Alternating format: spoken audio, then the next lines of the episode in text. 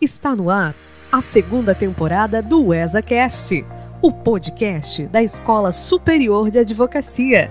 Idealização ESA. Trabalhos técnicos Estúdio CAASC. Fique agora com o episódio de hoje. Olá, seja bem-vindo, seja bem-vinda. Você está no ESACast, o podcast da Escola Superior da Advocacia. Meu nome é Edgar Galiletti, sou secretário-geral da ESA e vou lhes acompanhar no episódio de hoje. Hoje nós temos um convidado, o professor Rodrigo Reis Mazei, a quem eu já vou apresentar, mas antes da gente começar nossa gravação aqui, eu gostaria de fazer alguns agradecimentos institucionais, que faço em nome da, da nossa presidente, doutora Cláudia Prudêncio. Faço também um agradecimento especial ao doutor Douglas Dalmonte, que é diretor-geral da Escola Superior da, da Advocacia. E agradeço também ao doutor Juliano Mandelli, que é presidente da CAASC e que nos permite a utilização da estrutura do estúdio CAASC e da rádio CAASC para gravação e depois divulgação desse, desse nosso podcast. Agradeço também às nossas colaboradoras da ESA, que estão nos dando suporte técnico no dia de hoje, e nos acompanhem depois também na divulgação e na distribuição do material desse, desse nosso ESACast. Então, o nosso convidado hoje é o professor Rodrigo Reis Mazei, e só por mencionar o nome dele, a gente já sabe que a gente vai falar hoje sobre direito sucessório, vamos falar sobre inventário, vamos falar sobre partilha. E o professor é uma das grandes autoridades nesse assunto hoje no Brasil. Ele possui graduação em Direito pela Universidade Federal do Espírito Santo, é mestre em Direito pela PUC de São Paulo, possui doutorado em Direito Processual Civil pela FADISP, é pós-doutorado pela Universidade Federal do Espírito Santo, é professor da Universidade Federal do Espírito Santo na graduação e na, na pós-graduação, e é também professor da FUCAP, na Business School. Foi diretor-geral da Escola Superior da Advocacia do Espírito Santo nos anos de 2013 a 2018 é coordenador para a temática de direito das sucessões na Escola Superior da Advocacia Nacional, no triênio 2022 a 2025. Como é que vai, professor Mazei? Tudo bem? Tudo jóia, estou muito feliz de estar aqui, estar aqui com meu querido colega Edgar, né, para a gente poder bater um papo, usar essa fonte, né? Eu adoro o rádio, eu falo que o podcast é o rádio moderno.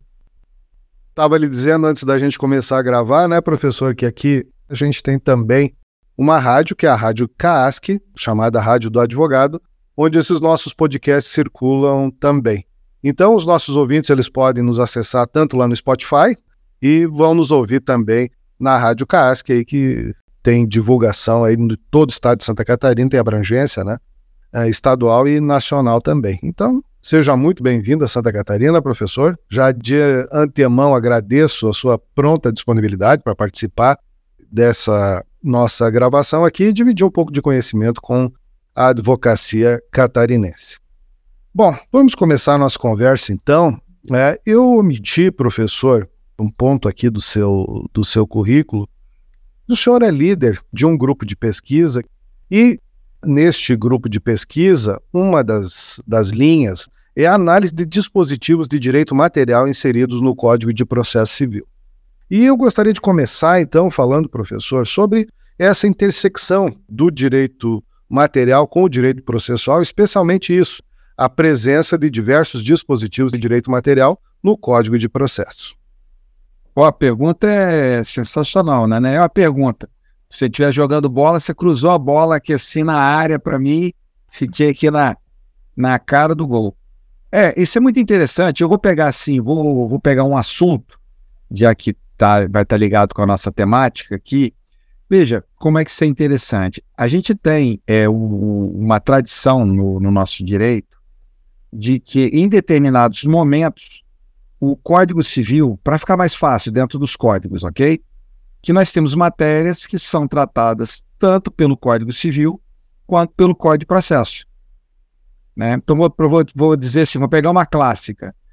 Por exemplo, eu tenho a ideia da prova, né, a questão da rigidez da prova, né, de como a prova deve, a, o aspecto formal da prova, é, requisitos da prova, isso está no Código Civil. Mas eu tenho a produção da prova dentro do Código de Processo Civil. Então isso me faz eu ter um é, gerar uma ideia de, de bom diálogo. A própria ideia da prescrição. Por exemplo, a prescrição ela é um fenômeno que ela interessa, né? Veja como é que isso é interessante. Eu tenho o, a célula material da prescrição está no Código Civil. Mas como é que ela é aguida, né? Como é que, como é que isso vai ser feito? Está no Código de Processo. Então, isso já daria, sim, isso já cria uma, uma ideia bem interessante. Isso nos procedimentos especiais, então, é fantástico, né? Porque você vai falar, por exemplo, ações possessórias, você tem a posse. Só que isso, qual que é o problema, diga? Isso nem sempre, é, tipo, isso é bacana, mas nem sempre a relação é boa. Então, um, um dos, dos objetivos lá desse grupo de estudo é fazer uma análise das boas e das más relações. E um, um local que a redação é muito ruim, a, a, essa relação é muito ruim, que é uma matéria que eu tenho estudado e tenho publicado, né? É a parte de direito acessório. Veja que existe uma parte, um capítulo específico, uma seção específica de inventário e partilha no Código Civil e também no Código de Processo Civil. O mesmo título, exatamente o mesmo título, é tratado no Código Civil e no Código de Processo Civil. Então, essa relação ela, ela é interessante. E a gente tem uma, uma, uma dimensão, isso é bom, eu queria chamar a atenção dos colegas, porque a gente pensa assim a, a priori, ah, tirando o panorama, né? Ao Código Civil ele vai estar tratando de, de direito material. E o Código de Processo Civil ele vai estar tratando de direito, relações de processo, né, direito processual. Isso nem sempre é verdadeiro. É aí que tem esse influxo né, que a gente chama das regras heterotópicas e das regras bifrontes. Né? Nomes, assim, o sujeito fica assustado né, quando você fala isso, né? Regra bifronte. O que é uma regra bifronte? Nada mais, nada menos. É um dispositivo, uma regra que você vai fazer uma leitura, o próprio dispositivo, tanto de direito material quanto de processo. Ele tem uma, uma, uma dupla faceta, por isso que ele é bi, né, dois, fronte, duas frentes, né, um dispositivo híbrido. E o heterotópico, hétero, diferente, tópico, posição, que ele está numa posição diferente, ou seja, embora no Código Civil ele vai ter uma ideia mais de quê? De processo. E, ou, se ele tiver no Código de Processo, é uma regra mais de direito material. Então é muito interessante esse estudo, porque às vezes a gente acha pérolas de processo dentro do Código Civil e direito material dentro do Código de Processo. Outro dia a gente falou com o professor Alexandre Freitas Câmara, que está com obra nova aí também, né, e, e, sobre prescrição. Conversamos bastante sobre isso naquele podcast, né, sobre essas interrelações, né, entre o direito material e o direito processual. E o tema que a gente vai tratar hoje, né, que é sucessão, partilha, enfim, eu acho que é um desses temas, né, que vai encontrar tanto disposições em direito lá no Código Civil, o senhor acabou de falar, né, quanto também no Código de Processo Civil. Mas nem sempre as normas que estão previstas no Código de Processo Civil elas são só de, de direito processual. Nós temos também questões de, de direito material no, no Código de, de Processo Civil. E isso, professor, me leva já para um, um outro ponto aqui, que é, é o seguinte: o senhor possui hoje, em, no ano de 2023, três obras aí que estão no, no, estão no mercado, né? Uma, ensaio sobre o inventário sucessório. A outra é ensaio sobre o direito das sucessões, que é direito material e processo. Eu acho que está bem dentro desse início da nossa conversa. E outra é o comentários ao Código de Processo Civil, né? Que é entre os artigos 610 a 673, o que me chamou a atenção, que tem cravadas mil páginas, né? Então é, um, é uma obra de, de fôlego aí que está que tá no mercado. E eu gostaria de, dando mais aproximação ao tema da nossa conversa de hoje, se o senhor pudesse falar um pouquinho sobre cada uma dessas obras, eu estou com todas elas abertas aqui, enfim, é, mas para o nosso ouvinte, nós temos muitos ouvintes aqui, professor, que são é, jovens advogados e temos muitos ouvintes que são também estudantes de direito. O que, que a gente pode encontrar nessas obras? O conjunto dessas obras, na realidade, que me parece assim, ele tem um direcionamento, ele tem uma, um, um foco bem, bem claro, né? Mas é, do autor para os leitores, né? O que, que a gente pode falar sobre essas obras, professor? Pai, você está me dando uma oportunidade muito legal, porque olha o que eu vou. Vai fazer agora, né? Dia 13 de. Agora, dia 13 de agosto. Não sei qual vai ser a data que está ouvindo. 13 de agosto, 10 anos que eu sou, pro, que eu sou professor é, concursado aqui da Universidade Federal do Espírito Santo. já tinha, já tinha é, lecionado como professor substituto e voluntário, mas como professor concursado, professor doutor, 10 anos. E uma das cadeiras, aí começa a brincadeira dessa história. Vamos, vamos que aqui é, o, é a, a, história, para a gente se aproximar, né?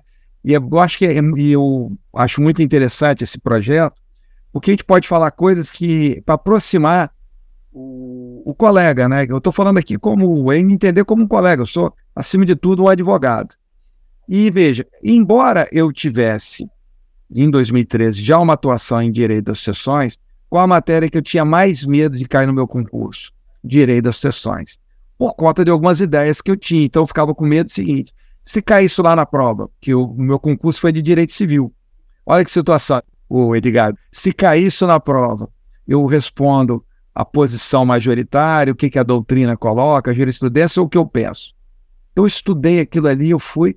Para minha sorte, não caiu direito das sessões na prova. Então, assim, eu passei por isso. Mas qual foi a cadeira que logo na sequência abriu? Direito das sessões. Bom, então eu já vinha, estu acabei estudando, tive esse estudo mais profundo, e logo na sequência eu tive um convite. Esse livro da Saraiva, que saiu agora em 2023, prestem atenção nisso, meus colegas. Eu recebi um convite para escrevê-lo. Vocês estão preparados psicologicamente? Em 2014. E eu escrevi esse livro e esse livro estava pronto para entregar em 2017. Eu tinha um livro, Edgar, com 400, eu vou ser exato, 427 páginas, pronto para entregar para a editora Saraiva. Mas qual foi a conclusão que eu cheguei? Eu estava fazendo o livro não com o que eu pensava. Eu estava fazendo o livro de acordo com o quê? Com um concurso. Ou seja, eu repetia eu era um repetidor, né? Eu era, um, era uma compilação do que se tinha aí. E qual foi a minha, a minha situação? Na hora de eu mandar isso, eu salvei esse livro em, em dois pendrives, e um desses pendrives eu levei para o meu escritório, apaguei do meu computador, o outro entreguei para uma pessoa de minha confiança, e fiz um contato lá com os coordenadores da obra, lá com a coleção, falando, pedindo para não entregar o trabalho para começar do zero. E mostrei para eles: o livro está pronto. Só que eu não quero fazer isso. E eles até propus, se não fosse o caso, de se eles convidarem uma outra pessoa e tal. Só que eles aceitaram. Esse foi o problema. E quando eles aceitaram, eu digo, ah, eu comecei, sabe de quê? Do zero. Porque eu peguei, igual eu falei, guardei os pendrives para psicologicamente saber que está lá, mas eu não aproveitei nada, absolutamente nada. Comecei do zero e comecei com uma ideia de uma perspectiva toda nova. Quando eu terminei, então tinha assuntos assim que eram interessantes, que eu anotava, começava a estudar. Sabe quantas páginas quando eu terminei o comentário tinha? 2.400 páginas. Ou seja, eu tinha um material enorme e muita coisa que eu aprofundei. Eu escrevi uma introdução bem grande que não está publicada, ou seja, eu fiz um aparato todo isso aqui. E a minha, o meu segundo, é, digamos assim, o meu trabalho que foi, foi colocar para esses comentários foi o quê? Então, qual que. Por isso você falou o mil cravado. O que, que a editora chegou para mim e falou? Olha, essa obra só dá para fazer com mil páginas. Falei, então eu vou te entregar um livro de mil páginas. Então, aí, o meu segundo trabalho foi o quê? Pegar e sistematizar para, em forma de comentário, dos 610 até os 673, eu produzi uma obra em forma de comentário. E uma obra bem pragmática. É, os comentários aí que saíram pela editora Saraiva, eles são muito, muito, muito pragmáticos. Eles são aplicados mesmo para o dia a dia. Então, essa foi a ideia.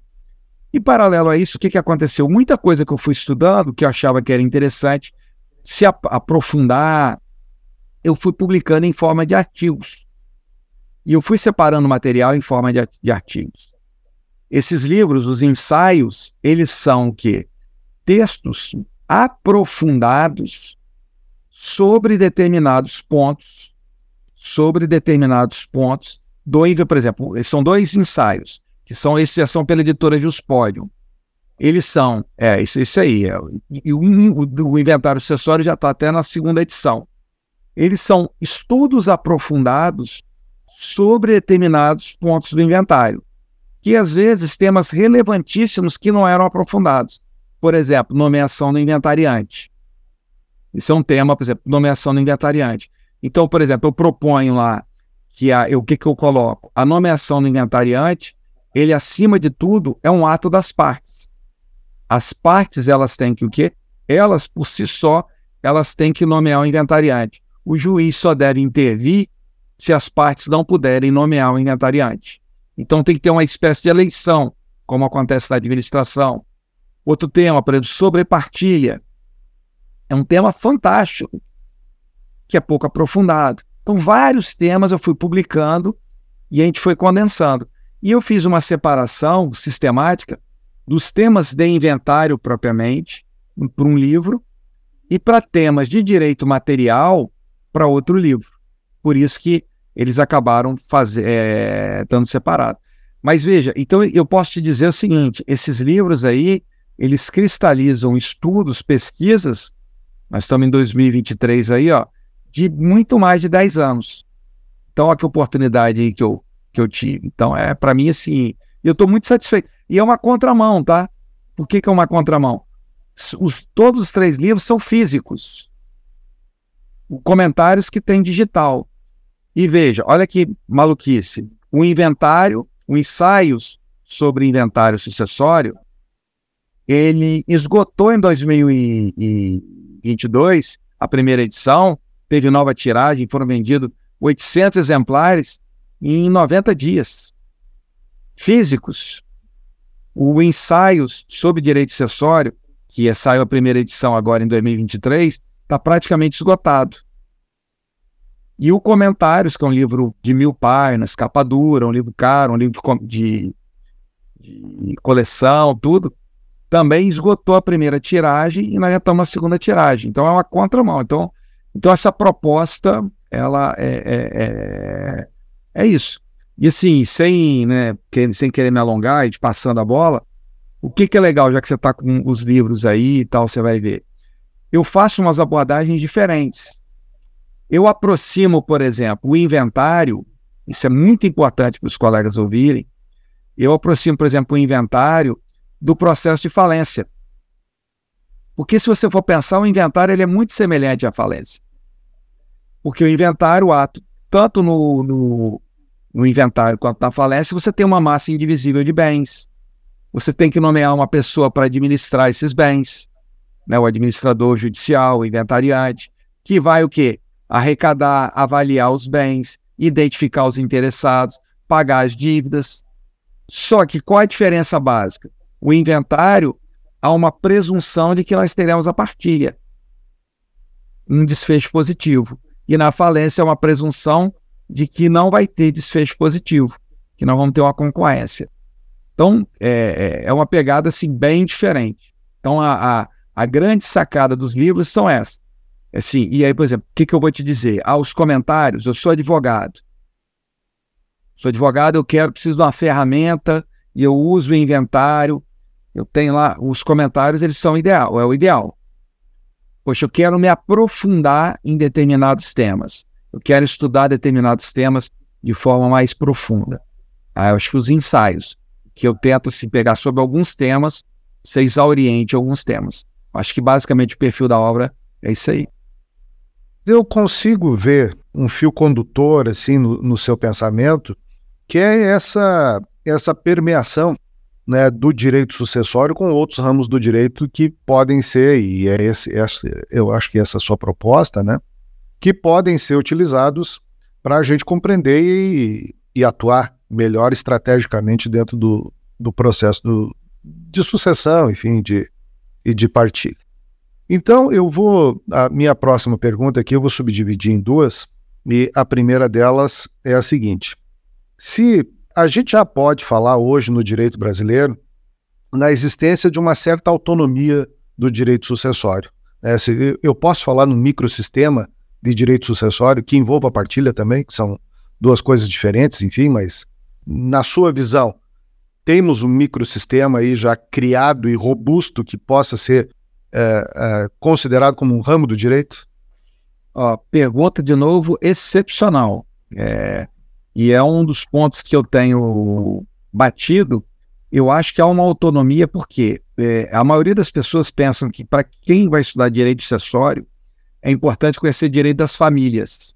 É, isso é importante, mas é muito. Olha o que eu vou dizer. É, o direito sucessório, especialmente olhando para o inventário, ele é, acima de tudo, um direito patrimonial. O inventário, ele é uma ação que ela é uma ação muito específica, é um procedimento muito específico, em que os espaços para debate de direito de família, eles são muito pequenos. Veja como é que é interessante. É, é isso é, é, fantástico. Sua, sua, sua, de novo, você me deu assim. Se a gente estivesse aqui jogando futebol, você ganhava aqui um, mais um prêmio por assistência. Porque, veja, é, uma das questões relevantíssimas é o conhecimento do direito, é, do direito patrimonial, do direito às titularidades, do direito das coisas. Então, eu vou, eu até fiz uma crítica, eu sou filiado ao IBDFAN, é, tenho um, gosto muito de IBDFAN, mas veja como é que isso é uma situação que ela é ruim. O direito acessório é tratado pelo Instituto Brasileiro de Direito das Famílias. Então, veja, e uma das coisas que me faz trabalhar bem com direito acessório, olha como é que isso é legal, Edgar, é porque eu trabalho muito, é, o, o, meu mestrado foi em civil, eu estudei, eu fui ah, orientando o professor Rodolvin, o meu trabalho foi sobre direito da superfície, foi sobre direitos reais. Uma matéria que o ministro, outra cadeira que o ministro da UFES é direitos reais. Vejam como é que isso é importante. Vou dar alguns exemplos. O artigo 1791 os colegas podem conferir isso depois, artigo 1791 do Código Civil, ele diz que a relação entre os herdeiros deve se dar observando as relações condominiais. Relação condominial, condomínio, direitos reais. Ok? Qual que é a ilusão equivocada que nós temos? E aí também o 1791, de que a sucessão, né, na sucessão nós temos uma transferência da posse e da propriedade, esse binômio na verdade, não é da posse da propriedade, são de todas as titularidades, desde que elas tenham o quê? Valor econômico e não sejam personalíssimas. O que, que significa dizer? Eu posso ter, olha como é que isso é bacana, vários direitos reais envolvidos na sucessão. E às vezes, olha só, o que, que é mais importante? Eu vou fazer uma pergunta para né, ti aqui, mas eu queria que o ouvinte, o colega, a colega, pensasse sobre isso. Se te oferecessem hoje é, a propriedade nua de um imóvel ou o usufruto vitalício de um imóvel, o que, que você ia preferir? Provavelmente usufruto vitalício. Então, olha como é que é importante compreender isso, porque no direito, no inventário, no direito acessório, o conhecimento sobre direitos reais permite determinadas acomodações, soluções que a gente não vai ver se você não estudar isso. Vou dar um outro exemplo, um exemplo que eu adoro colocar. E aí, né, os colegas aí de Santa Catarina vão entender isso bem. É muito comum em Santa Catarina ter a casa de praia, né? Opa, tem a casa de praia tal. Muito, embora ele, Floripa, tem as praias e tal, mas o sujeito tem a casa de praia, tem a casa ou tem a chácara, tem alguma coisa e tal. Veja, isso no direito acessório às vezes é muito complicado. Porque às vezes isso tem um valor alto, um valor alto, né?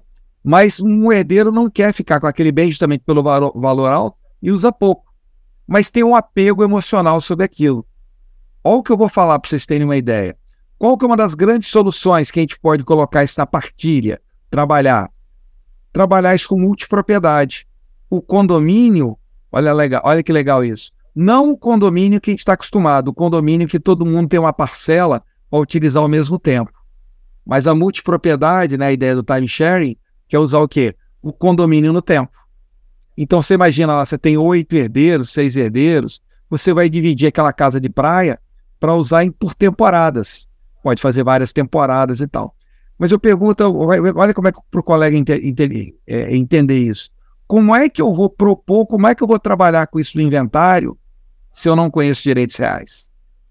Então, é, é, na minha concepção, o direito acessório ele precisa de uma autonomia, ele tem uma autonomia científica, E é uma autonomia é, é, científica que é marcada por ser o, o, ramo do direito, especialmente do direito civil, com maior comunicação com os demais ramos do direito civil. E não, apenas, não tão somente com o direito das famílias. O, por exemplo, a questão da capacidade. Olha como é que a capacidade é importante. O conceito de morte, os conceitos de contrato, doação, isso tudo é levado. Ao, então, o direito acessório ele é um, um, um ramo autônomo mas de grande diálogo. E mais ainda, é o ramo do direito civil de maior contato com o processo. Porque a regra é ter o um inventário. Olha como é que é legal. Você só teria o um inventário extrajudicial por exceção, que você precisaria que todos sejam capazes, né, seguindo o 610 atual, todos estejam absolutamente de acordo com todo, né, e ainda não ter a presença do testamento, embora isso seja tenha sido até relativizado pelo STJ. Então, é um direito, para mim, é absolutamente autônomo. E aí, o que, que a gente tem que buscar? Essas comunicações com os pontos que são mais semelhantes. Então, eu faço uma comunicação muito grande. É, é para mim, a, a, você fazer esse transporte de técnicas com a falência muda completamente o, a concepção do inventário. Você passa a ter um, um inventário muito mais é, muito mais rígido. Vou dar um exemplo aqui. Ah, mas me dá um exemplo então, Mazei. Vou dar um exemplo. É a prestação de contas na falência, como é que ela é feita? A prestação de contas na falência, ela é feita é, de forma constante. Você não precisa ficar pedindo para prestar contas. Como é que o administrador vai fazendo?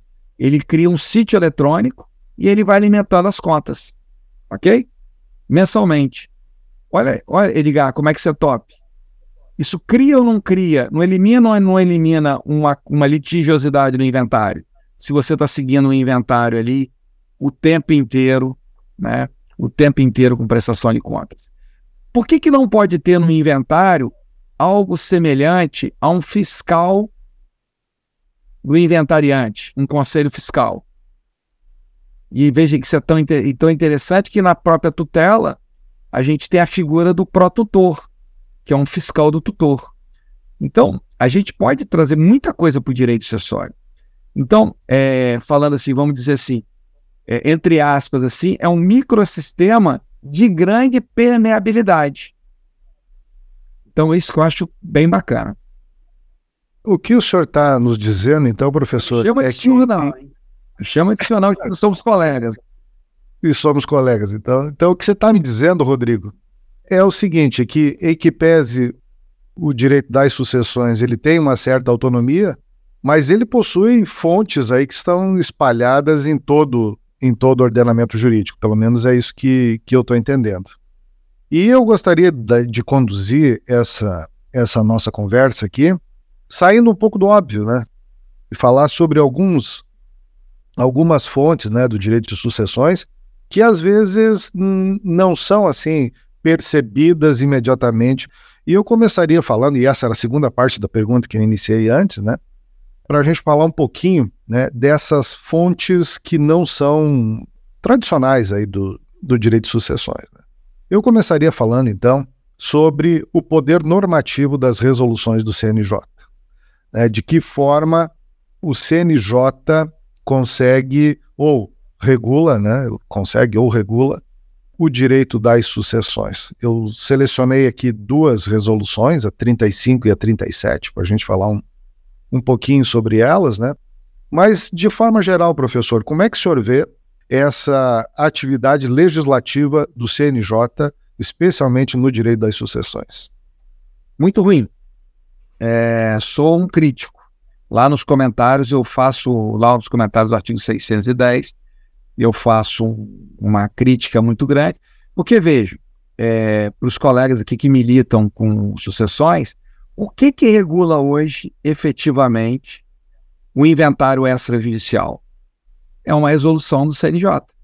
É a resolução 35-2007 do CNJ. E é muito legal isso, Edgar. Eu vou colocar isso para o pessoal dar uma olhada. Se vocês pegarem ah, os considerandos especialmente os considerandos o, no original dessa resolução, ela foi feita como uma situação emergencial. E emergencial por quê? Porque o inventário extrajudicial, ele volta, né? Porque, e também isso é legal, as pessoas falam, ah, o inventário extrajudicial foi criado em 2007. Isso é falso. Já existia nos códigos estaduais. Aqui no Espírito Santo já existia, por exemplo. Tá? São Paulo existia. Só que no Rio de Janeiro, né, que era a capital, né, não existia. Então a opção foi de ter o um inventário concentrar no inventário judicial. Mas já tinha no começo do século. Mas quando ele veio esse retorno, ele veio é, em 2007 com uma alteração ao artigo 982 do CPC de 73 e ele veio regulado de uma forma muito modesta. Então, o que, que a resolução foi feita? Olha, para a gente, como considerando que a legislação foi muito omissa e pode ter problema na hora de aplicar, vamos regular aqui e colocar como se fosse uma coisa assim, meio temporária, meio emergencial. O que, que acontece, Edgar? Eu acho que sua pergunta é muito boa. O CNJ ele foi minudente na regulação da matéria. Quando ele é minudente na regulação da matéria, Normalmente, o que, que ele faz? Ele invade a competência constitucional do artigo 22, inciso 1, que para legislar, né, para deliberar né, sobre direito civil e sobre processo civil, a competência exclusiva da União Federal. E ele passa a fazer isso.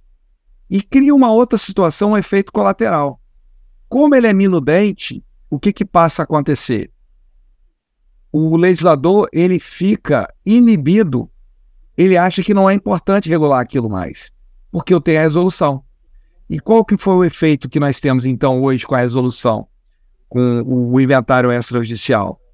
Nós estamos em 2023 e aquela, é aquela resolução de 2007, ou seja, né, fez até 15 anos, né, como é que fala quando a pessoa faz, é, depois de 15 anos, debutou, é, ou seja, a resolução que ela já até debutou, Daqui a pouco ela vai ter a maioridade e é ela que está regulando o inventário extrajudicial. Então eu, eu, eu, sou muito crítico nessa parte. É, ninguém, olha só, veja, o que, que as pessoas têm que entender. É, e, e, isso, quando é ato, então, extrajudicial, cria uma coisa muito ruim. Porque o CNJ, olha só, ele passa a ser o órgão que ele não só regula, como ele pune. Olha, ele regula e pune. Isso não é uma coisa muito bacana nos atos extrajudiciais. Olha a situação que o tabelião se vê, então. O CNJ está regulando a matéria e ele mesmo está punindo. Então, isso já não é um, um, um fato. E mais, e para a gente, como cidadão, a gente tem que entender o seguinte: bem ou mal, nós votamos para as pessoas no Poder Legislativo para elas legislarem. Então, é uma forma que a gente está suprimindo. Então, eu sou muito crítico.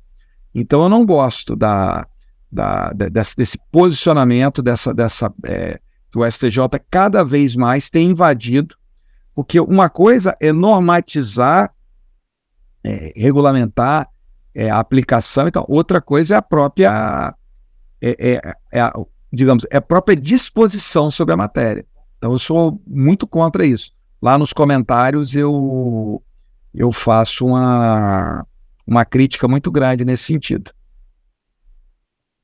A minha dúvida é se é, no processo civil, no inventário judicial, a gente poderia utilizar né, subsidiariamente alguma disposição do CNJ, né, nessa, especialmente nessa resolução 35, né? E se no inventário extrajudicial eu posso me utilizar também de alguma disposição do, do Código de Processo Civil. E, e, por isso a pergunta anterior né, é se a gente já pode falar no microsistema né, de direito de sucessões, ou seja, que incluiria, inclusive, as resoluções do CNJ como fonte desse, é. desse ramo do direito. É, veja, então, embora eu seja um crítico, mas eu, a gente não pode ser mais realista do que o rei. Isso está aí. E agora, como eu estou falando para a colega, e eu falo isso nos comentários, só para vocês, terem, vocês verem a, a, potência do que do CNJ. Ah, se vocês pegarem, eu não lembro agora o dispositivo de cabeça, tá? Eu posso depois aqui dar uma olhada aqui é, na resolução do CNJ. Mas a regulamentação do CNJ, quanto é, no Código de Processo Civil, é o artigo 656. Veja, olha só o que, que a gente tem. Eu tenho a questão da emenda, da emenda da partilha, né? O dispositivo artigo 656, vocês dão uma olhada depois, ele prevê a emenda da partilha no inventário judicial. Esse tema ele é regulado também pela a resolução 35/2007 do CNJ quanto ao inventário judicial, extrajudicial, desculpe.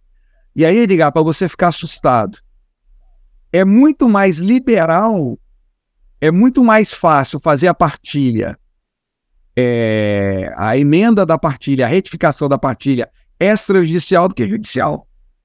Os requisitos são menores. Então, pegando sua, a sua pergunta, ah, é, se eu fizer uma interpretação literal, eu vou entender que são requisitos que são separados.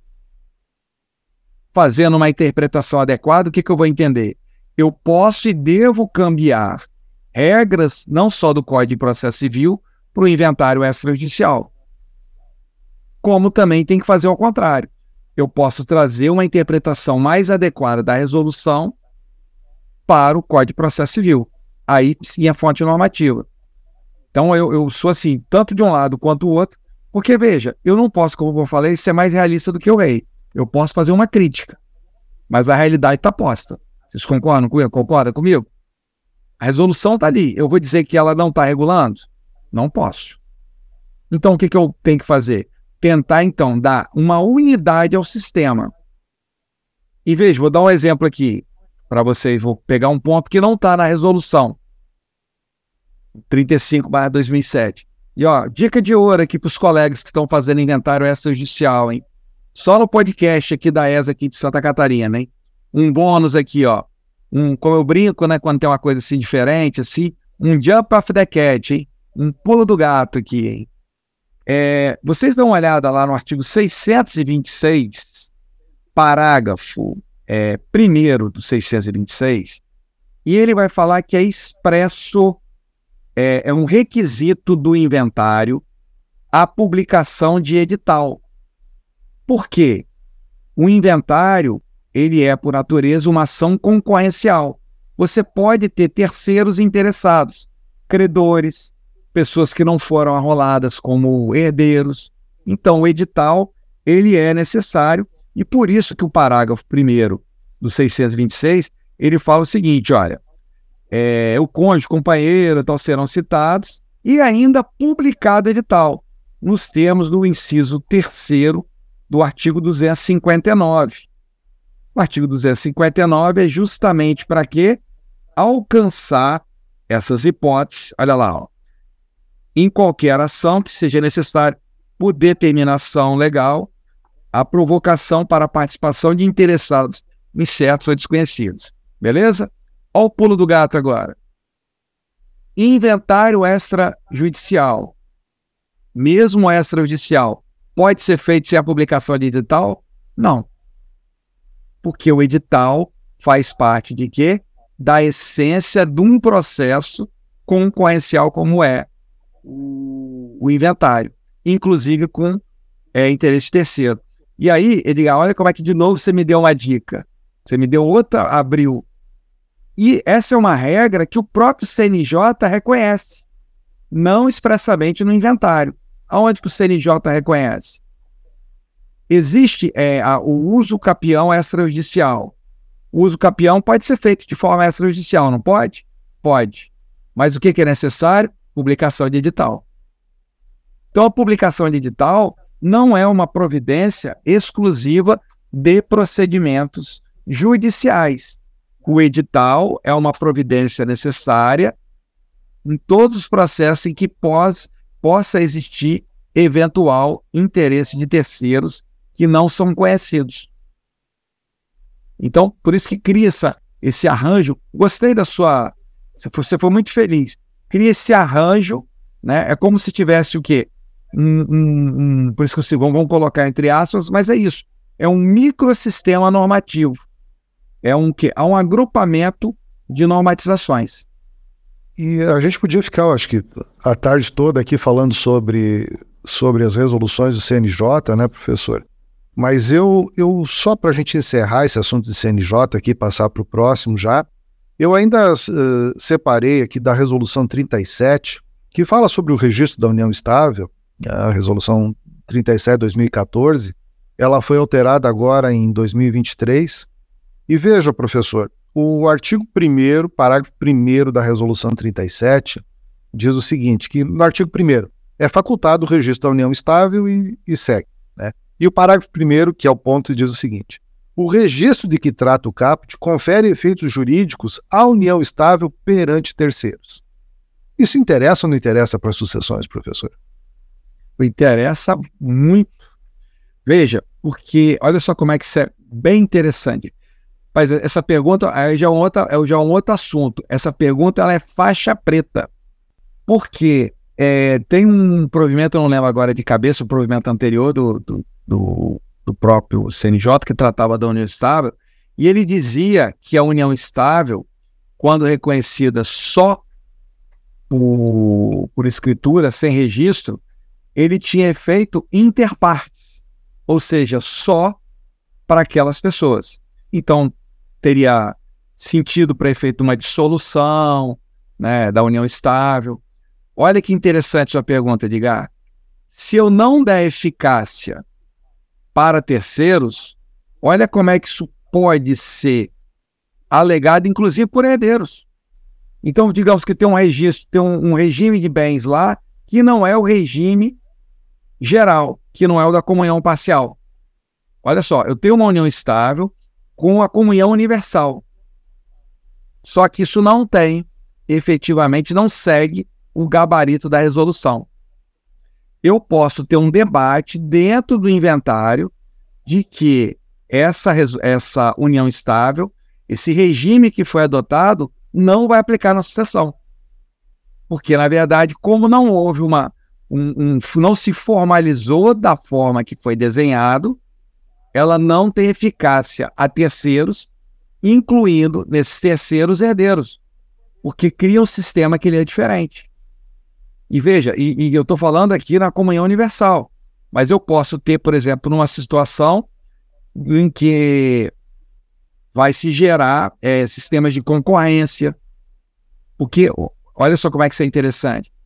O, o regime de bens da união estável segundo aplicando aquela decisão do Supremo, todos os regimes de bens, a, a questão de concorrência que existe sucessória do cônjuge sobrevivente aplica-se para a união estável, perfeito? Foi isso que o Supremo decidiu? Ah, o mesmo sistema de concorrência. Ótimo. O que, que a gente tem que lembrar? Para efeito de concorrência do cônjuge sobrevivente e logo para o companheiro sobrevivente, o regime de casamento é relevante se a concorrência for com descendente do autor da herança. O regime de, de casamento, o regime da união estável, é irrelevante se a concorrência for com ascendente. Tudo bem. Mas se a concorrência for com descendente, o regime de bens é relevante. Então, disse se esse regime de bens não tem eficácia erga omnes. Olha que pergunta boa que você fez. E se houve, durante a união estável, uma alteração no regime? Não, é, é, é um outro problema. Porque também o que, que às vezes acontece? Veja, eu vou te falar, e essa alteração do regime, às vezes ela se dá de forma natural. Vou, que eu vou te dar um exemplo aqui, claro. A pessoa reconhece na escritura de que ela está em união estável desde 2000 e, vamos chutar aqui, 2021. Só que ela fala, o regime de bens, ele é, o regime de bens vai ser da separação convencional, perfeito? Se ele está fazendo isso agora, o regime de bens da separação convencional é só para frente. Ou seja, a mesma escritura já está pactuando dois regimes diferentes. Até o momento, porque ele não tem como, o STJ foi muito coerente nisso, eu não posso pactuar regime de bens retroativo. Então eu faço uma escritura falando assim, ó, eu tenho uma união estável desde 2000, agora em 2023. Eu tenho uma união estável desde 2001. Só que eu quero que ela seja pelo regime da separação convencional. Ela vai ser de 2023 para frente. Não para trás. Porque para trás se ela não foi formalizada, não tinha nada formalizado quanto ao regime de bens, cai aonde? Na comunhão parcial. Então, sua pergunta ela é bem, bem, muito importante. E mais, vou fazer uma outra provocação para os colegas. É muito importante, gente, de delimitar os períodos da união estável. Porque os maiores problemas do inventário quanto à união estável, eles não são do reconhecimento da união estável, mas os períodos que ela ocorreu. Porque a depender, vamos lá, vou dar um exemplo. Se eu chego e falo bem assim, ah, esse bem aqui foi adquirido onerosamente dentro da união estável, com fruto né, de patrimônio já decorrente da união estável. O companheiro sobrevivente, ele é meieiro, ele tem metade do bem e não tem imposto causa-morte.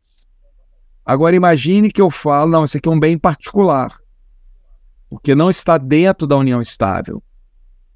E esse o companheiro que faleceu deixa um companheiro sobrevivente, mas deixa três descendentes. O companheiro sobrevivente ele vai herdar como bem particular. Ele não tem metade pela menção, ele tem um quarto como herança de bem particular. Olha que problema aí, ó. Então, a, às vezes, a delimitação do tempo ela é importante para a identificação da natureza do bem. Isso nos leva, né, professor, para uma, uma outra uma outra linha de raciocínio aqui e que o senhor defende, né, o senhor já menciona isso nas, nas suas obras, enfim, mas é, é sobre o papel do inventariante.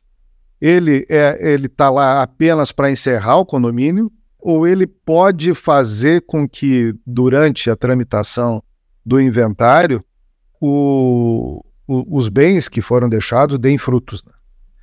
E, e, esses frutos, é lógico, se, se agregariam ao, ao patrimônio a ser inventariado.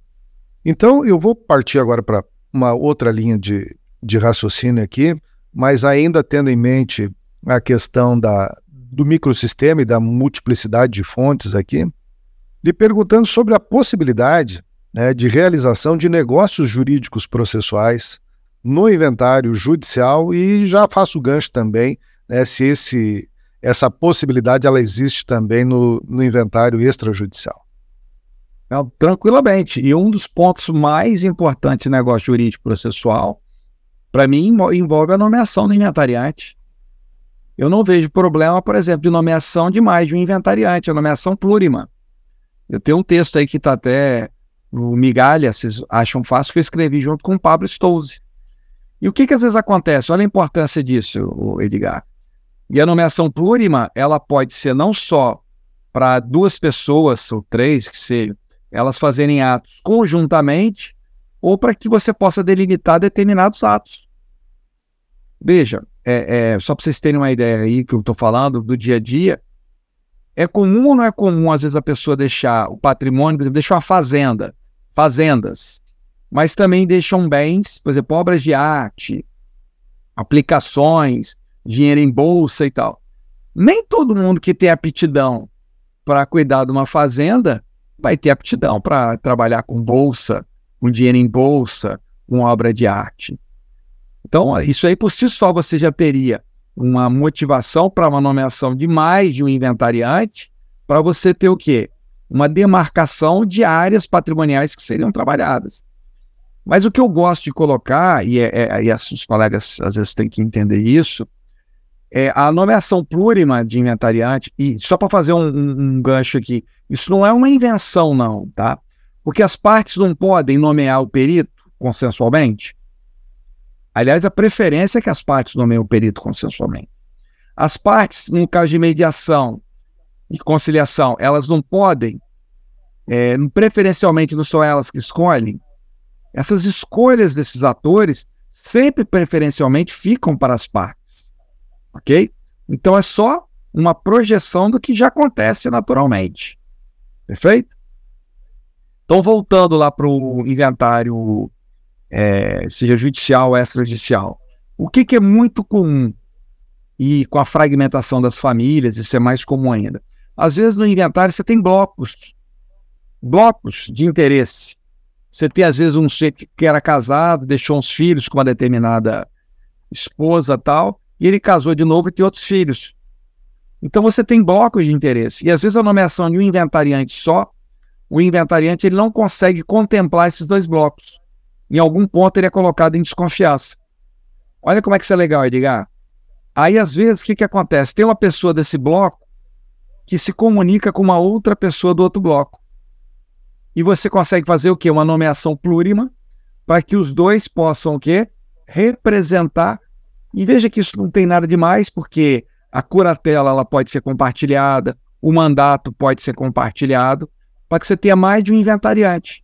E a, as decisões elas passam a ser feitas o quê? De forma conjunta. Então, isso, isso é, evita, o, ajuda, é, ajuda a minimizar os conflitos.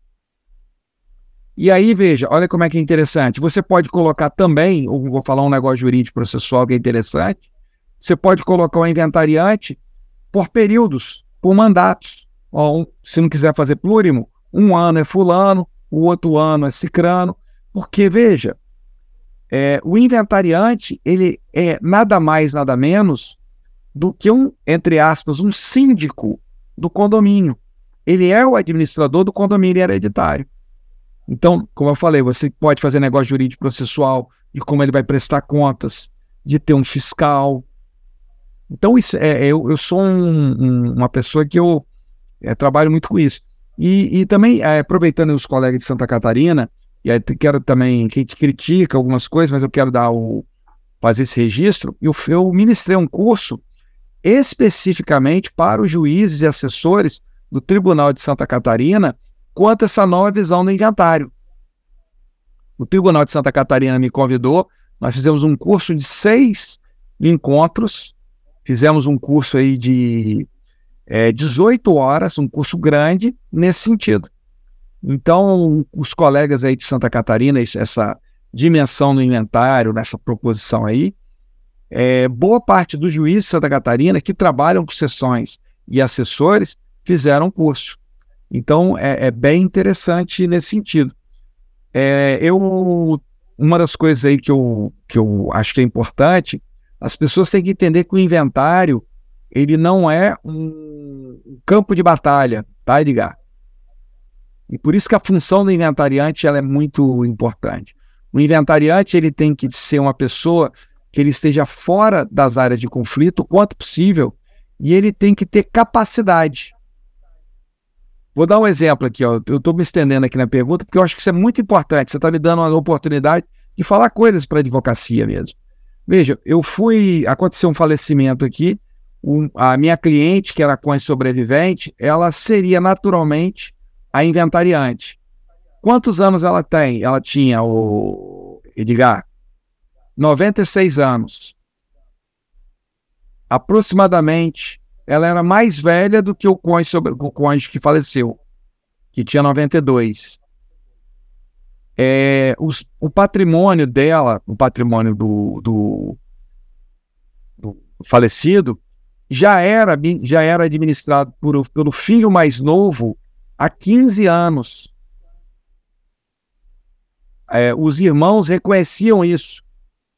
Qual a lógica de eu seguir lá o artigo 617 e nomear o cônjuge sobrevivente com 96 anos? Ele tem capacidade capacidade, força motriz, ele tem capacidade técnica para tocar o inventário. Vou dar um outro exemplo. É um caso que teve aqui. O cônjuge sobrevivente, ele já tinha sido condenado em mais de 30 ações de improbidade por apropriações de patrimônio alheio tal.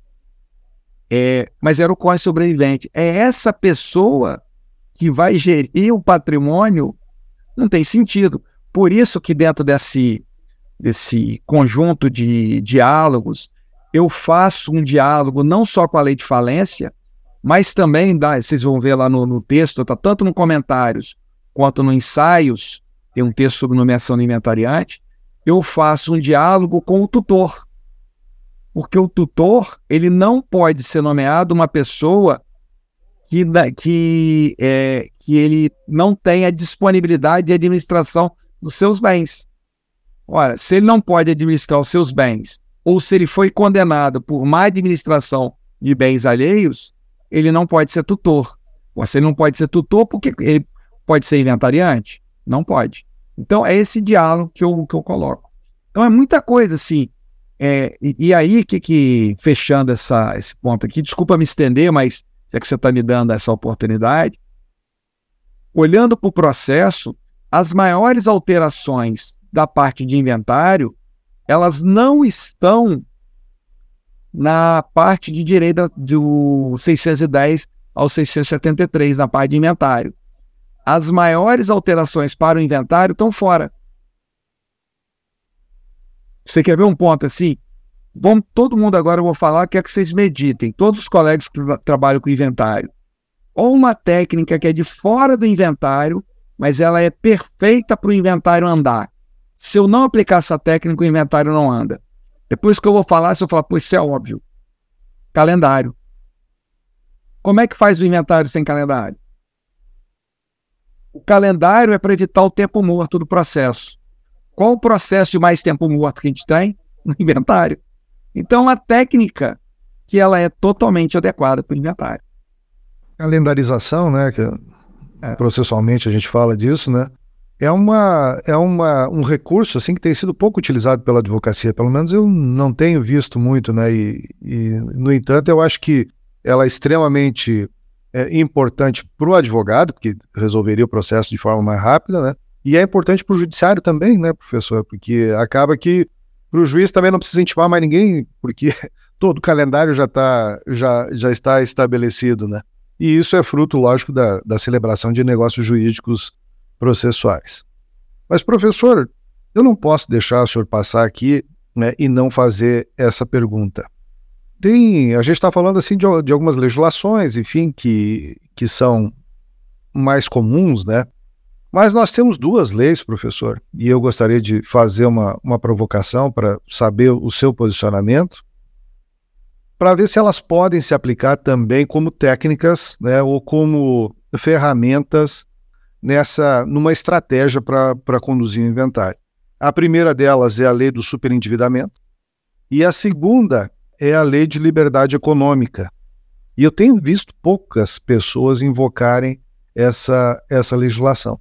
No entanto, né, eu acho que como o senhor é, é um, um, pensador né, do direito de sucessões que é, vai além do, do, óbvio né, e consegue fazer essas conexões com, com várias fontes do direito, eu lhe pergunto se a lei de liberdade econômica e a lei do superendividamento, em alguma medida, a, a gente consegue aplicá-las na condução do, do, processo de inventário. Seria um ponto a mais aí para o advogado que se dedica a essa área prestar atenção.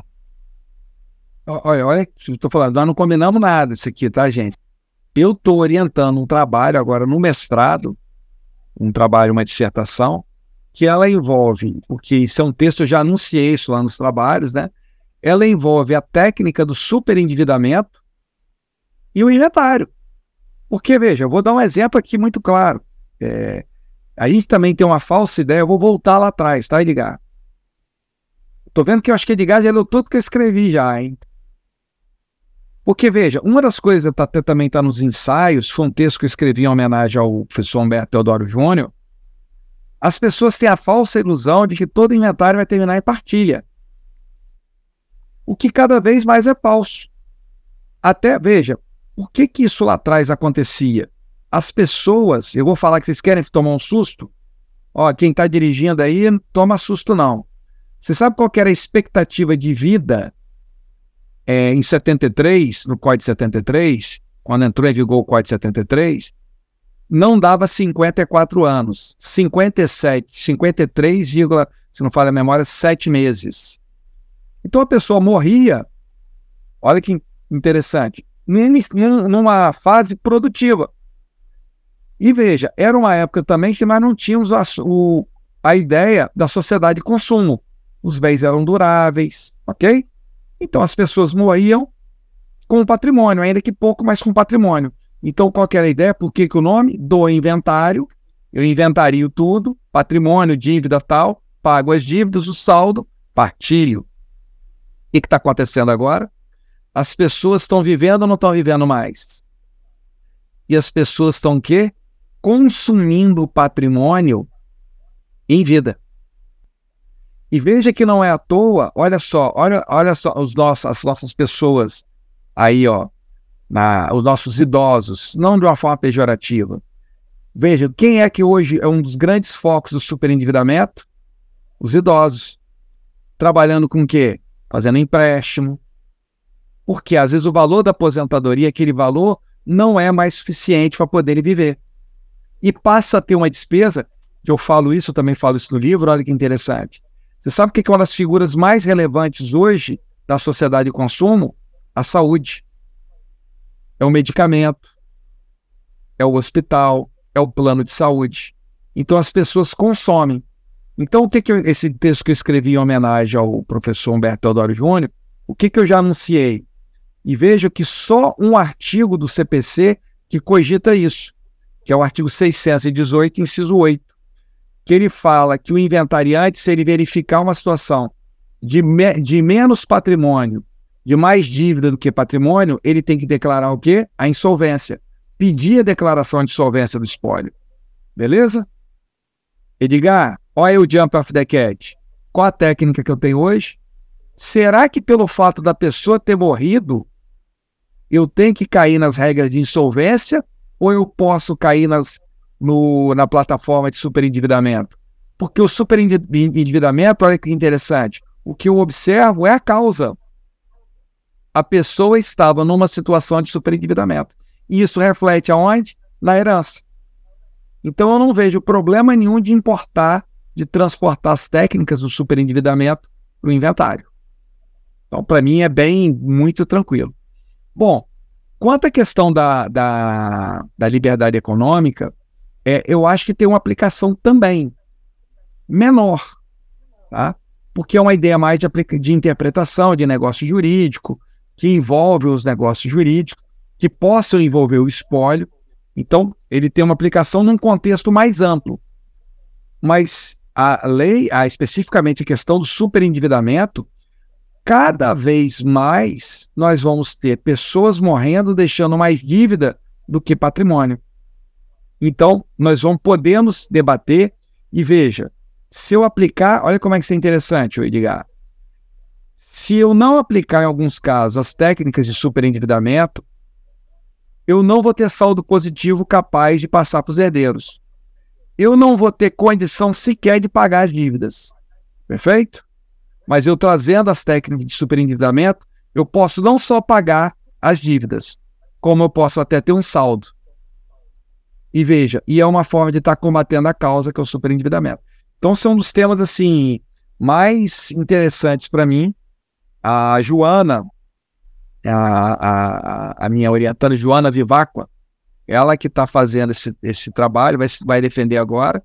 E a gente, a gente já tem até um texto para publicar nesse sentido, eu não publiquei para não atrapalhar o trabalho dela.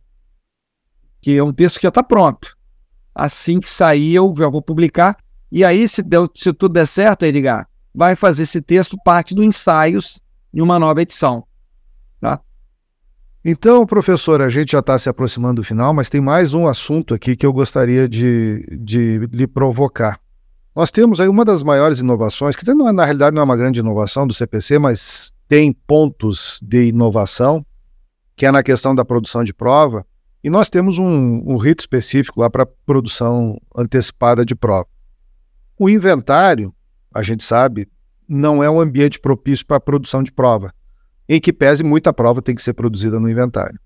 E aí eu lhe pergunto, professor, se essa, esse rito né, da, da antecipação de provas ela pode ser utilizada pelo nosso colega, pela advogado, advogada, dentro do inventário ou paralelamente ao inventário. Como é que isso pode se, como é que a gente pode utilizar essa ferramenta da produção antecipada de provas no inventário? Pergunta também faixa preta e excelente. É, note que essa produção de provas ela pode ser vista como não como uma produção antecipada necessariamente é, é muito bom, é muito interessante a gente observar isso, porque essa produção, e por isso que eu prefiro utilizar essa expressão, eu está lá no artigo 381, eu gosto de falar ação autônoma de provas. Ok? ação autônoma de provas. E isso no inventário ela é, muito, é muito importante. Por quê? O que, que as pessoas têm que entender? Lá no inventário, eu não posso, salvo raras exceções, eu não produzo prova dentro do inventário. Então, salvo, por exemplo, avaliação de bens, é, a questão, por exemplo, de se for necessário uma remoção de inventariante. Então, salvo situações expressas em lei, eu não posso produzir prova no inventário. Eu tenho que trazer a prova de fora do inventário. É o que eu chamo de prova retrospectiva. Eu trago uma prova já pronta, ok? Olha a grande vantagem da ação autônoma de provas. Então, por exemplo, eu não vejo problema nenhum, e eu estou dando uma, uma, uma ideia aqui para vocês. Veja como fazer uma ação hoje de investigação de paternidade é um, pode ser um tiro no pé. Porque o que, que vai dizer a ação de investigação de paternidade, se eu estou falando no plano biológico? É o exame do DNA, perfeito? Olha, você pode fazer uma ação autônoma de provas especificamente para fazer só o DNA. Se o DNA for positivo, é filho ou não é? É. Se for negativo, não é. Olha só, as pessoas reconhecem, olha que legal esse caso, ligar. As pessoas reconhecem que tem união estável. Qual o problema que está? Onde que está pegando o problema? Que isso, para poder, às vezes, delimitar dentro do inventário, eu vou ter que fazer uma prova que o inventário não admite. Delimitar os períodos da união estável. O que, que eu posso fazer, então? Faço essa prova separada numa ação autônoma de provas. E isso, quanto mais isso for, se isso for mais explicitado no próprio inventário, o que isso evita, gente, olha só. Porque senão, olha que situação. Você é, é, é, o que o juiz não pode fazer, vocês vão olhar o 612, é só a atividade cognitiva. Ou seja, ele não pode produzir prova. Mas o artigo 612 do CPC permite que o juiz no inventário ele possa decidir sobre qualquer, qualquer questão, desde que tenha prova. Então você produz a prova autonomamente e leva para isso para dentro do inventário. Então é uma, das, é, um, é, uma, é um grande é uma grande sacada. Eu já fiz três ou quatro negócios jurídicos processuais dentro do inventário, falando para o juiz o seguinte: ó, não remete a matéria lá para fora. Um envolveu justamente o exame de DNA, uma pessoa que se diz filha, é, e os outros casos, união estável, que era um para reconhecer e, e a, o período, e os outros era só o período. Falou: ó, nós vamos produzir essa prova lá fora e a gente traz ela pronta para o senhor depois. Toca o inventário aí. Só não faz a partilha, mas toca o inventário aí, que a gente vai tocando o inventário, pagando as coisas, vê onde que está conflitante, fizemos a reserva e a gente traz a prova para cá. Trouxemos a prova para o inventário e o juiz julgou o quê? Dentro do inventário, ele seguiu nesses casos. Um caso, a pessoa que se disse filha, quando fizemos uma produção autônoma de prova, qual foi o resultado? Não era filho. Olha a importância disso, Edgar. Se é, a gente não tivesse feito isso, qual que era o risco? Do juiz mandar essa matéria para fora para fazer a prova, fazendo a reserva de bens. Então a partilha é o artigo 628. A partilha não seria integral, porque eu teria uma reserva para segurar esse debate. É, o, e esses outros casos da união estável, todos a gente trouxe para o inventário já delimitado de acordo com a prova. O juiz julgou. Falou, não, esse bem é particular, não é tal. Então é bom. E agora, para fechar aqui, eu vou sair do inventário. Eu vou jogar uma faixa preta top, que é um texto também que eu estou escrevendo lá com meu querido colega William Santos Ferreira. E quando a pessoa, mas tem a ver com direito acessório, imagine que você quer deserdar uma pessoa. Você já declarou no testamento que você quer deserdar. Mas a, deser, a deserdação só vai ter eficácia pós-mortem, perfeito? E imagina que você vai morrer daqui a 25 anos. A prova vai ficar mais difícil ou não vai ficar mais difícil? Olha que legal, então, o que, que, eu, o que, que eu tenho admitido. Eu acho que é possível uma ação autônoma de provas para você produzir a prova já pensando o seguinte, para ela ser utilizada futuramente, se for o caso, em eventual ação de deserdação. Porque também, olha que interessante, Edgar, um caso que a gente fez isso, sabe qual foi o resultado da prova? Ela desestimulou a deserdação, porque o resultado demonstrou que não era aquilo que a pessoa imaginava. Quando foi feita a prova efetiva, ele falou: não, é, não é. Por isso que eu queria que vocês lessem o um artigo 381, lá depois tiver a oportunidade do CPC, o inciso 2, e vocês vão entender que nessas duas hipóteses, inciso 2 e inciso 3, olha só que legal. Essa produção autônoma de prova, inciso 2, a prova que você produz, ela pode ser suscetível de viabilizar uma autocomposição. Então, você delimitou qual que é ali a, a parte do, do companheiro, fica mais fácil fazer um acordo. Você não vai brigar por conta disso, já sabe qual é a parte. E o inciso 3, olha que bacana, o prévio conhecimento dos fatos, dos fatos pode justificar ou evitar o ajuizamento da ação. O que, que aconteceu com a habilitação? Caiu, porque não era filho. O que, que aconteceu com a deserdação? Não, ele tirou do testamento, porque ele verificou que o fato não tinha pujança para a deserdação. Então, a ação autônoma, nesses casos, ela foi um elemento de pacificação do conflito, em todos esses casos. Eu fico muito agradecido, a gente já está adiantado na hora aqui. Fico muito agradecido com a, com a sua participação e a, a gentileza que o senhor fez com a Escola Superior da Advocacia, tendo aceitado participar aqui e, e nos dar uma, uma brilhante aula sobre direito das, das sucessões. Então, quando a gente vai se aproximando do final desse nosso podcast, professor, tradicionalmente a gente deixa a palavra livre para o nosso convidado, para ele usar o microfone da forma que, que bem entender. Então, professor, tem toda a liberdade aí para fazer suas considerações finais. Ó, eu que agradeço, foi muito, muito bom aí e, e deixar claro que eu e o Edgar não combinamos nada, não. Edgar, porque o Edgar estava ali com a. Verdade. Com a, tá estudando direito de sessões ali, porque ele está com a matéria aí toda né, os principais debates, está todo aí. Então, acho que acabou sendo muito bom para mim para poder falar sobre essas, essas ideias aí. E me sigo, como eu falei, né? Me vejam como um colega, estou aí à disposição de vocês. A gente está aqui no podcast, vocês me acham fácil aí na, nas redes sociais, lá no Instagram. Vocês me acham lá, é Rodrigo Underline, Mazei Underline. Eu tenho um canal lá no Telegram com muito material gratuito que ela é Prof. Mazei Conexões Jurídicas, também está lá. Se tiver alguma questão aí, vocês podem me procurar lá nas redes sociais, lá no, especialmente lá no Instagram, e fazer alguma pergunta, que às vezes eu demoro um pouquinho, mas sempre respondo.